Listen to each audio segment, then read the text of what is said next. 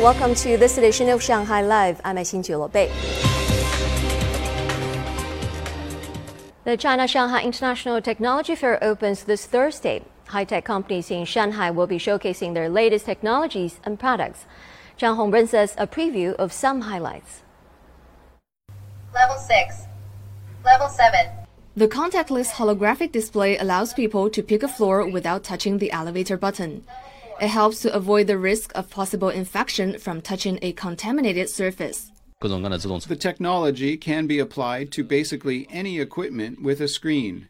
For example, the self registration and payment machines in the hospital and ticket selling machines at railway stations. These disinfection robots have also been upgraded.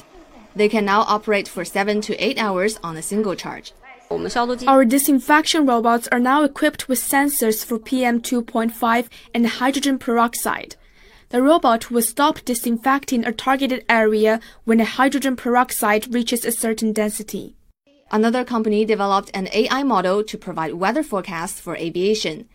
It can even detect the slight differences between the two ends of each runway, while traditional modeling can only provide a general forecast within a range of 3 to 5 kilometers. The model allows the airport to make better arrangements for flights, so there will be less last minute cancellations.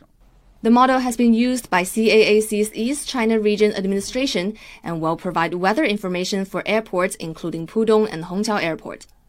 The China Shanghai International Technology Fair will be held from Thursday to Saturday at Shanghai World Expo Exhibition and Convention Center.